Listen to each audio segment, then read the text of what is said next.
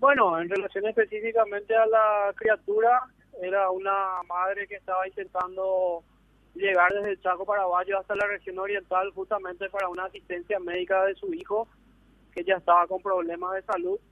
Eh, eso es como el relato que la de hoy me ha manifestado.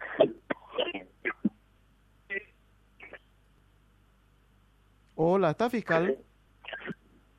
No sé si está en movimiento, pero lamentablemente se entrecorta la comunicación fiscal. Hola. Hola, ¿copias? Ahí, ahí, le, ahí le copiamos bien, fiscal.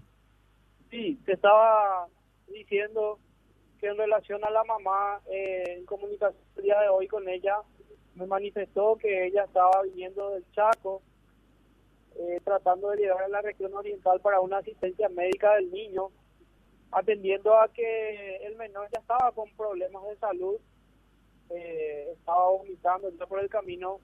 Entonces ella después de una larga espera decide bajarse del colectivo y le pide a los manifestantes que le dejen pasar para poder llevar a un, a un hospital. Eh, tuvo la negativa de los de los manifestantes posteriormente con el tema de los gases lacrimógenos esto ya le afectó a la criatura y ya se desvaneció totalmente eh, sorteando los obstáculos y tomando coraje ella logró pasar. Y cuando nos alcanzó a nosotros eh, particularmente vi el desespero de la mamá y eh, no tuve otra opción que, que ayudarle verdad eh, todo lo que pasó, el niño fue dado hoy de alta en el centro de salud del Duque, eh, después de que estaba, haya estado totalmente desvanecido la noche. Eh, a, este, fiscal, a este niño lo, lo sacan eh, y lo llevan en otro vehículo cuando se para la ambulancia. Este niño nunca pudo subir a esa ambulancia porque la ambulancia estaba siendo atacada por los manifestantes. Eh, de hecho, la mamá solicitó que se le pueda alzar ahí pero iba a ser peor si el niño estaba dentro de esa ambulancia. Imagínense que fue atacada en ese momento. Entonces, por eso ella eh, optó caminar y llevarle al niño eh, en brazos.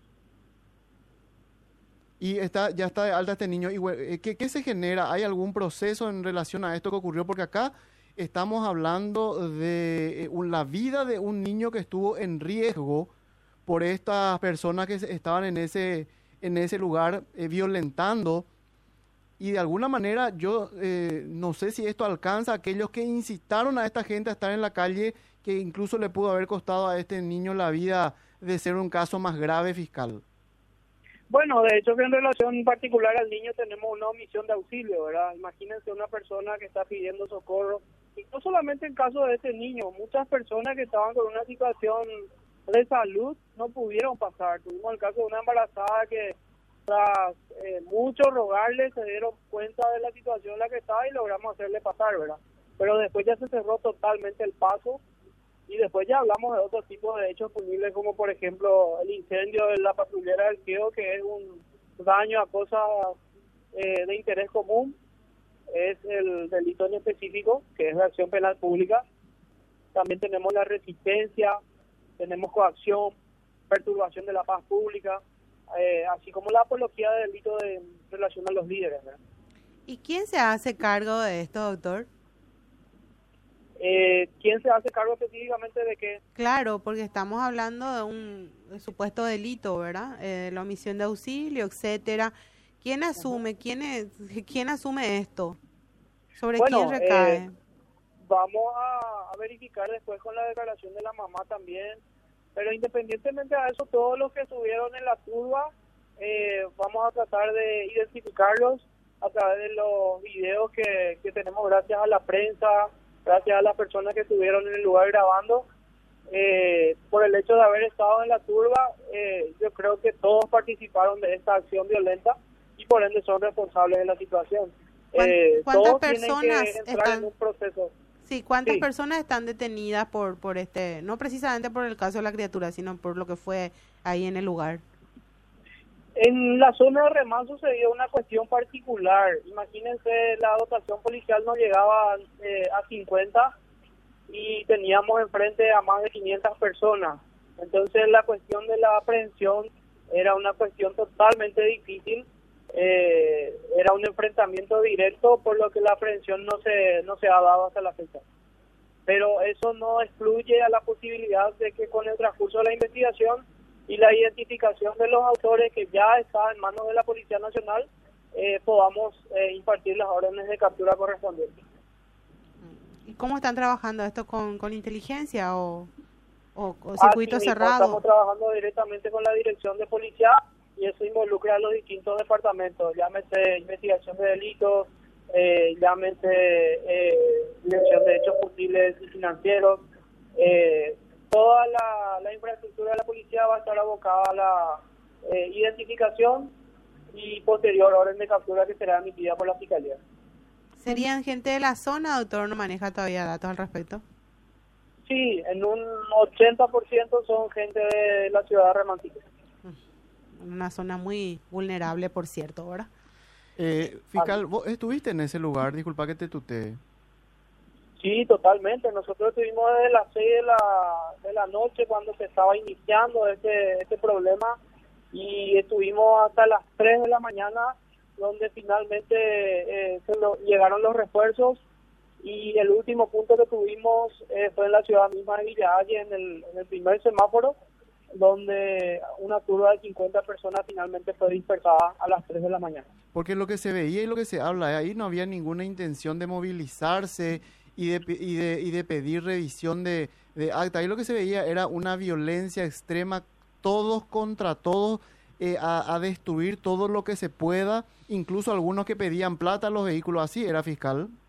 Así mismo, eh, el, el tema del pedido de dinero se dio particularmente ya en la ciudad de Villa Ayes, esta última turba que te estaba mencionando, a eso de las 2 de la mañana, pero particularmente la otra situación que se generó en Vista Alegre, ahí tenemos la destrucción del puesto de aduana, una pieza donde quemaron los muebles, eh, rompieron eh, la, las ventanas, las puertas, eh, también el saqueo a la comisaría 41 que es de Puente Remanso. Eh, hablo de saqueo porque llevaron varios electrodomésticos eh, y rompieron todas las puertas. Pero, pero qué ironía, ¿verdad, doctor? Qué ironía, disculpe, ¿verdad? Eh, malvivientes asaltando a la policía. O sea, ¿y la policía dónde estaba? No. No tenía armas la policía, la poca que estaba o no estaba luego la policía ahí. No, por supuesto que la policía estaba, pero como bien te he mencionado, la dotación eh, no se compadecía con la cantidad de manifestantes y la violencia que ellos ejercían. Eh, particularmente les puedo decir que la policía resistió muchísimo, eh, realizó un excelente trabajo, eh, porque hasta el último también se trató de evitar la violencia. Ni olieron nomás por lo visto lo que pasó, doctor. A lo mejor resistió, ¿verdad? Eh, pero ni olieron, por eso que tanta gente le salió de improviso. Sí, de hecho que eh, se necesita de mucho eh, material también para poder dispersarlo y esos materiales también eh, en un momento dado fueron insuficientes. Y con, con el tema de la quema del peaje, doctor, ¿tiene ya identificado a los presuntos autores? Eh, sí, estamos justamente trabajando en eso con la policía. Eh, de momento no quiero dar nombres, pero sí les puedo decir que estamos eh, también eh, recabando los datos de las cámaras de Vista Alegre. Hay que recordar que ahí hay cámaras en el puesto de aduana. Eh, también tenemos cámaras en el puesto de peaje y eh, les puedo decir de que vamos a llegar a la identificación, eh, solamente con el transcurso de los días. Fiscal, ¿te corresponde esa zona o también te corresponde estos incidentes frente al TSJE central? Me corresponde solamente en la zona del Chaco. Ya. Doctor, ¿y eh, vaciaron las cajas? ¿Se, se, ¿Se sabe de suma de dinero o algo así de lo que pudieron haberse llevado? Por suerte, eh, ellos estaban manifestando desde, temprana hora de que la intención justamente era llegar a destruir el peaje y eh, saquearlo, entonces hemos movilizado a las instituciones y gracias a Dios ese lugar tiene un segundo piso bastante seguro donde se llevó toda la recaudación y donde también sirvió para que los funcionarios del MOPC puedan guarecerse de la, de la violencia. Eh, destruyeron todo abajo, pero no pudieron acceder en la parte de arriba. O sea, ¿no llevaron plata? No llevaron plata. ¿Habían funcionarios en ese lugar? ¿Hay heridos ahí? Sí, estaban los funcionarios en el cobro de peaje. ¿Y eh, resultaron heridos? ¿Corrieron? ¿Qué información hay al respecto? No, no, no, no. Eh, justamente eso que estoy manifestando. Pudieron guarecerse en el segundo piso, donde eh, la puerta es bastante segura. Ahora, doctor, usted que maneja mucha información también de inteligencia y obviamente los legajos están en la zona, porque en, tu caso eh, estás eh, en ese tema, ¿verdad? ¿Son realmente votantes o son patoteros convocados? Bueno, eh, sería una irresponsabilidad mía manifestar eso, ¿verdad? Pero yo creo que son personas que han votado, solamente que eh, recurrir a este tipo de violencia no es la forma, no se compadece con lo que ellos persiguen, ¿verdad? Eh, toda violencia no conduce a, a, buen puerto y hoy estamos hablando de una serie de tipos penales que los, que los mismos han incumplido. Eh, también manifestarse de que abiertamente estaban eh, consumiendo bebidas alcohólicas. Eh, en este caso se lo veía con latas de cerveza y botellas de otro de otras bebidas más fuertes. Claro, pero el perfil, de repente con los antecedentes, pues uno te, da ciertos indicadores de perfil, por eso me preguntaba. Sí, sí, sí, tenemos varios perfiles que estamos analizando y eh, en su mayoría nos señalan personas con varios antecedentes. Y bueno, ahí está, pues. Ahí está. Delincuentes, eh, muchos de ellos. Camuflados de votantes heridos en su, eh, claro, con sus votos. Bueno, vamos a darle seguimiento sin duda a esto, a todo lo que vaya surgiendo en relación a, estos procedimientos jurídicos, doctor. Muchas gracias a ustedes por estar acompañando siempre también el trabajo informando a la ciudadanía. Eh, antes de despedirte, ¿y ustedes eh, entre cuántos estaban? ¿Están eh, resguardados por la policía también? ¿Hubo algún herido entre tu gente fiscal? gracias a Dios, gente del Ministerio Público, no tenemos heridos estuvimos eh, resguardados en todo momento con la Policía Nacional. Sí te puedo decir que los personales de GEO eh, pues resultaron varios con, con heridas, especialmente uno que estaba eh, un poco grave. Una barbaridad. Gracias, fiscal.